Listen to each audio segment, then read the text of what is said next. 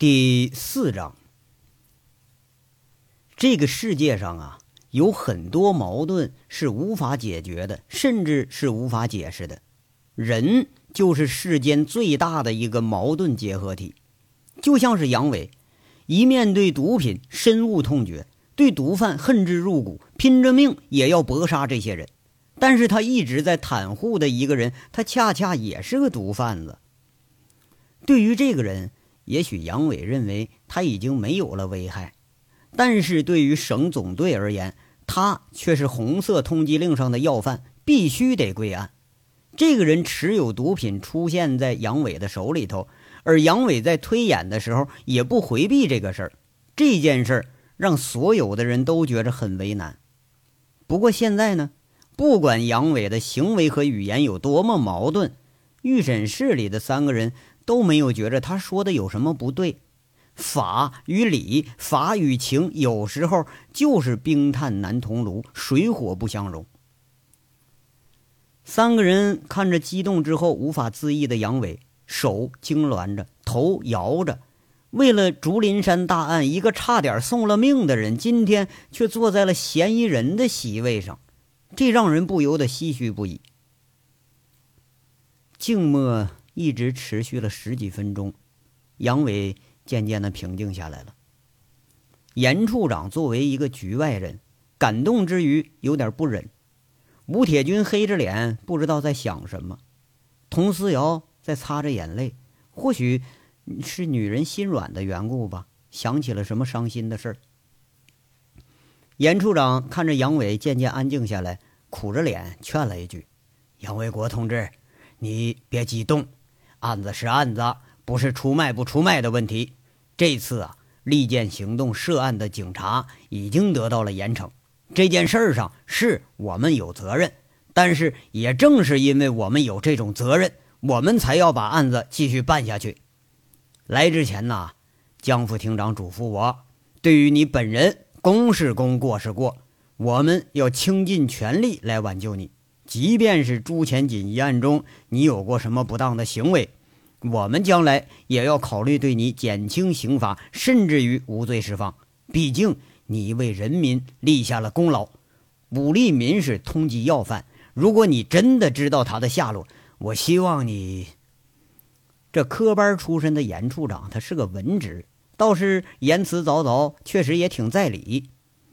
杨伟把话头打断了，他歪着头说着。哎呀，我真不知道啊！我都跟你们说一百遍了，怎么就不相信我呢？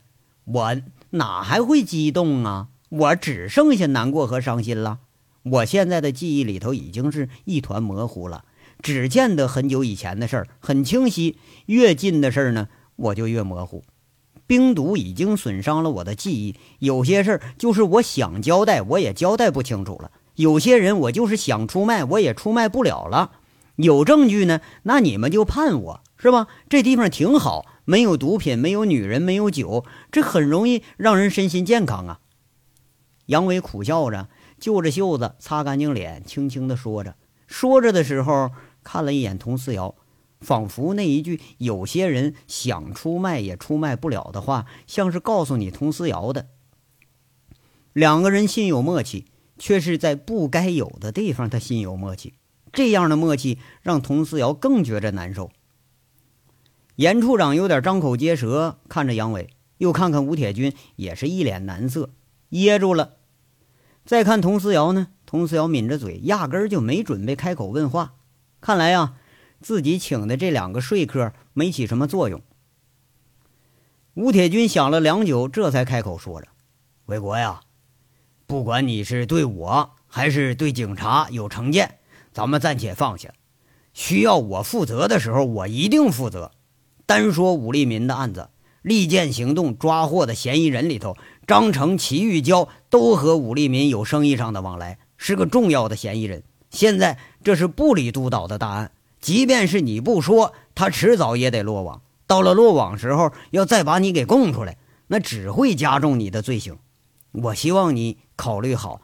你也不要对这次刑事拘留有逆反情绪，呃，在是否刑拘你的这个事儿上，省总队、市公安局都据理力争，但是呢，没交反腐专案组依然认定你参与了一些违法活动，并不是什么重罪。你呀，不要有什么心理负担。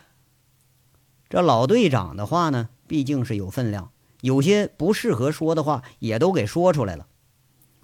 杨伟闭着眼睛想了想，突然流利的背出了一条法律：刑法第三百一十条。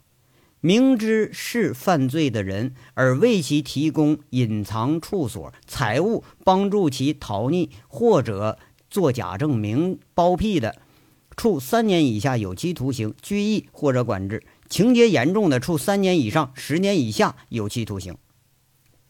说完了，睁开眼睛看着三个熟人的诧异，杨伟淡淡的说着：“这一次啊，我虽然束手就擒，但我不会任人宰割。”你们要证明我有罪，那么你们得提供有效证据。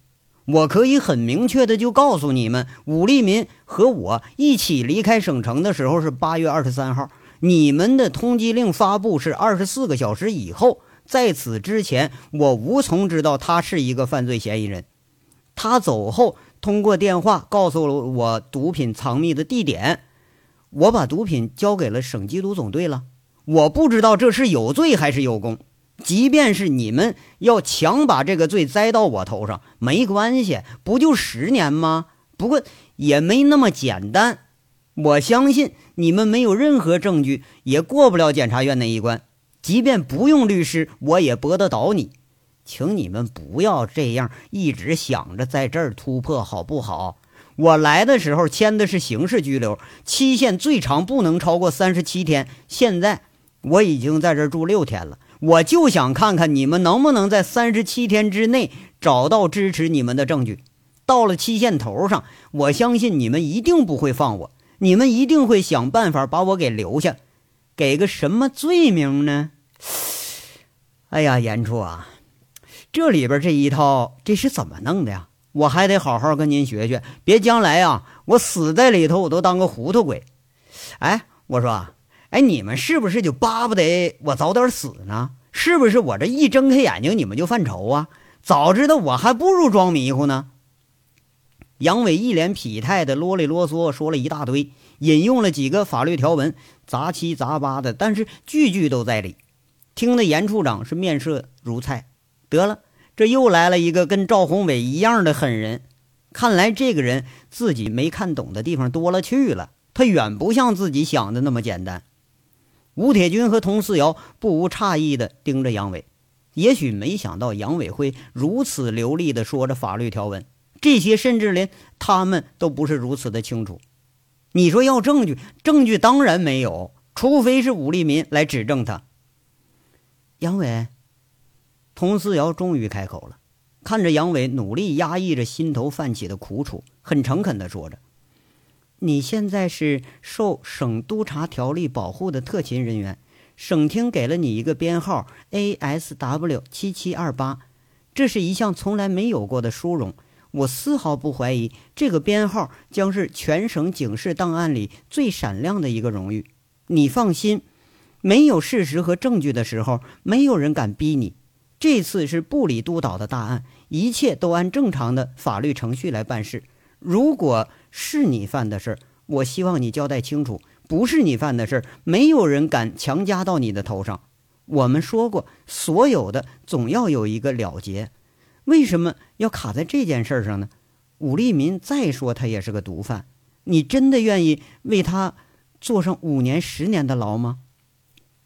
佟思瑶这是在给暗示，也许是在暗示杨伟明哲保身，把武立民给交出来。那样的话，杨伟可以说根本没有什么可供指证的罪行。你再加上省厅特殊外勤的这么个身份，他完全都可以免罪。这个难度挺大呀。首先呢，你得抓住他，而且抓住之后呢，得让他证明是我在窝藏，最后还得量刑量到最高，这才能够十年。我相信到那时候啊，你们对我已经是超期羁押了。想证明我违法，那么你们就得先违法。连我都抓不住的地方，难道你们以为你们真能抓得住他吗？杨伟满不在乎地说着，对佟思瑶不假辞色。佟思瑶被问住了，回头和严处长交换了一个眼色。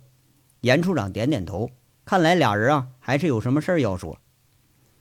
佟思瑶看看杨伟，想了想，缓缓地说：“武立民的事儿，你再考虑考虑。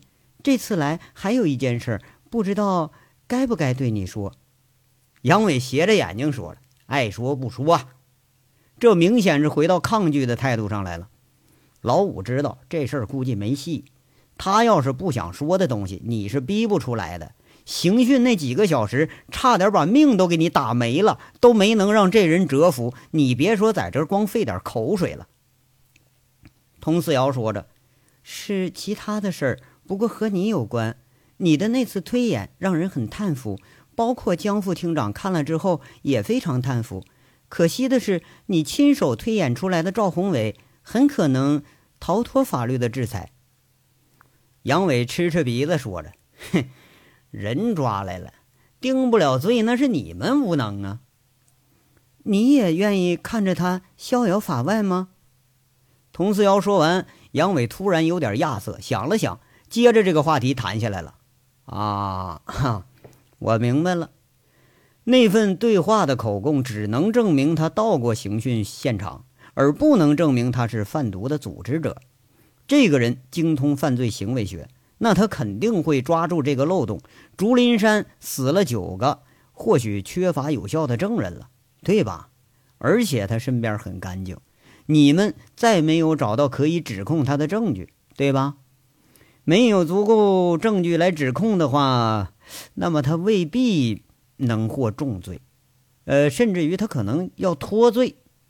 严处长大惊失色地问一句：“这、这、这你怎么知道的？”“，情理之中的事儿。现代的法律侧重的不仅仅是刑罚，对于嫌疑人的保护也在加砝码。这个原因还不就是因为你们公安乱抓人、乱定罪吗？”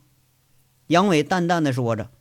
佟思瑶啊，也不理会杨伟的胡扯，加一句：“而且。”他还是个律师，参加过律考的律师，通晓法律条文的程度应该高于你。啊，那么以他的性格，应该是冷静，冷静大于一切，言多必失。他会保持沉默，对吧？最好是一句话都不说，就看着你们出洋相。杨伟想了想，说一句：“对赵宏伟这种性格，他是太过了解了。”其实他自己又何尝不是如此呢？只不过就是换了一种表现的方式而已。哎呀，说得好啊！严处长一句话说漏嘴了。杨伟猜的一点都没错。这些事儿除了总队的人呢，没人知道。杨伟呢，开始干笑了，皮笑肉不笑的那种笑，或者是很无奈的那种笑，就好像见了非常可乐的事儿一样，一真一假，一哭一笑的表情，就像是个神经病。你笑什么呀？吴铁军有点不解，今天可是够丢人的了。不过还让他发不上火了，还，哼！我挖出来的赵宏伟，你们认为我很了解他是吗？哼！又想让我出主意整赵宏伟去，对吧？这是个什么什么什么督导的大案，你们不敢上手段，对不对？你们不敢像对卜离那样，你对待这么一个重要的嫌疑人，对不对？杨伟吃着鼻子，有点愤意很浓的说着：“这三个预审的都是面面相觑。”佟思瑶一句话，杨伟已经往下猜出了七八句了，前后这事儿猜的是一清二楚，实在不愿意相信这个人他能是个大头兵，是个文化层次并不高的混混。看来啊，只有赵宏伟这种智商的罪犯才能跟他画上等号。杨伟一看三个人不说话，默认了。他兀自摇摇头，说着：“不行，我的办法啊，你们用不了；你们的办法呢，我也学不会。再说了，我现在都这德行了，没准我还不如赵宏伟的下场呢。免谈啊！”严处长很诚恳地说着：“你的命差点丢在他手里，难道你没有一点愤恨？甚至于连王启柱被杀也是他设计的，多起案件都和他有关。”可我到现在为止，只有你带回来的证据证明他到了竹林山采矿场。你知道他怎么解释这件事儿的吗？他说他是去购买石子儿，路过那儿，看见你被吊在那儿，跟你开玩笑呢。怎么样？这个解释你能接受吗？你可以指证，但没有毒品的接受。呃，甚至啊，连这个步话器录下来的声音，那都不是他的。整件事好像他从来就没参与过。本来呢，我们可以有很多人证，但是那九个人都让你给杀了。唯一活下来的两个，有一个被吓得精神失常了，还有一个纯粹就是外围的守卫，就连摇他都没下过。为了抓这个人，你差点送了命。难道你不想让他伏法？嘿，哎呀，这小子真聪明啊！我都不得不佩服他，干得漂亮。杨伟眼睛发着光，由衷的赞了一句，跟着是一摊双手。那这我就没办法了。那只能留着我出去再收拾他了。不过恐怕我也出不去了。要不你们把他跟我关一块儿啊，让我收拾收拾他？那不可能啊！你肯定有办法。你和他正面接触的多，而且你能把他挖出来，你应该就比谁都了解他。吴铁军沉着脸说一句：“杨伟一耍无赖的时候，肯定是心思就已经开始在转悠了。而且杨伟。”和这些人厮混在一起，最了解的就是这些人的心理。杨伟自顾自地笑着，笑得有点莫名其妙，笑着说了：“嘿嘿嘿，哎呀，有一个办法是立竿见影啊，不知道你们敢不敢用？要是你们敢用呢，我保证五分钟就能把他拿下。哎，好好，来来说来听一听，我向省厅申请。”严处长病急乱投医了。已经忘了对面是个什么人了，嘿，这事儿不用申请，你得偷偷摸摸来啊，就好像你们大半夜把我逮来似的。赵宏伟吧，本身没什么缺陷和漏洞让你们抓，承认了制毒贩毒，那十个脑袋都不够崩的，所以呢，他肯定会抵赖。要是我，我也肯定死不认账啊！你们就杀了他也没用。但是他有一个致命的弱点，他的老婆和女儿。你回头啊，关个黑房子，把他老婆女儿给弄来，弄几个流氓吓唬吓唬，要不掉那就揍一顿。你不用愁啊，五分钟，你让他承认什么，他就承认什么。哎哎哎，别黑脸呐，这办法绝对管用啊！那流氓啊都不用找，你们上派出所随便找几个协警回来，就干这王八蛋黑事儿，那绝对那些协警在行，他们有的是办法。杨伟伸手叉着五指，满不在乎地说着，说的那严处长老脸是越来越黑了。三个人面面相觑，即便是这样刑讯出来，那证词他也不能当证据呀。要是这么干的话，那才真叫人神共愤了。反观杨伟是一脸的戏谑，吴铁军咂巴着嘴，心里头琢磨：这又让这小子给调戏了。但这事儿啊，应该是故意的。严处长看着现成的杨伟，倒是有点那洋洋自得了。这办法估计是专门说出来让大家难看的，捎带着把警察都给损一遍。几个人互看了一眼，都是心下无着。这个人呐，那是药王爷摆手，基本没治了。说着的时候，严处长电话又响了，跑出预审室说出几句，回头附耳跟着吴铁军说了几句，又跟佟思瑶说了几句。三个人都诧异地瞪着杨伟，杨伟不闪不避，迎着众人的目光。严处长啊，好像是如释重负一般的长松了一口气，说了：“杨卫国同志啊，咱们回到武立民的案子上，你真没有什么可交代的？这可是最后的机会了，错过了这次机会，我们想帮你，可也帮不了了。没有，你呀，不用帮我。”杨伟摇着头，心里暗惊，不知道是不是有了什么变故了。三个人看了一眼，有点不忍，还是严处长说着：“我已经接到了确切的消息，武立民已经投案自首了。如果他交代说是你一直窝藏着他或者包庇着他，那么这个罪可就真坐实了。一直到现在为止，整个省总队仍然愿意把你当做战友。这里在座的。”这都是熟人，我也徇私枉法一回，把今天的记录提前三十分钟，给你一次机会。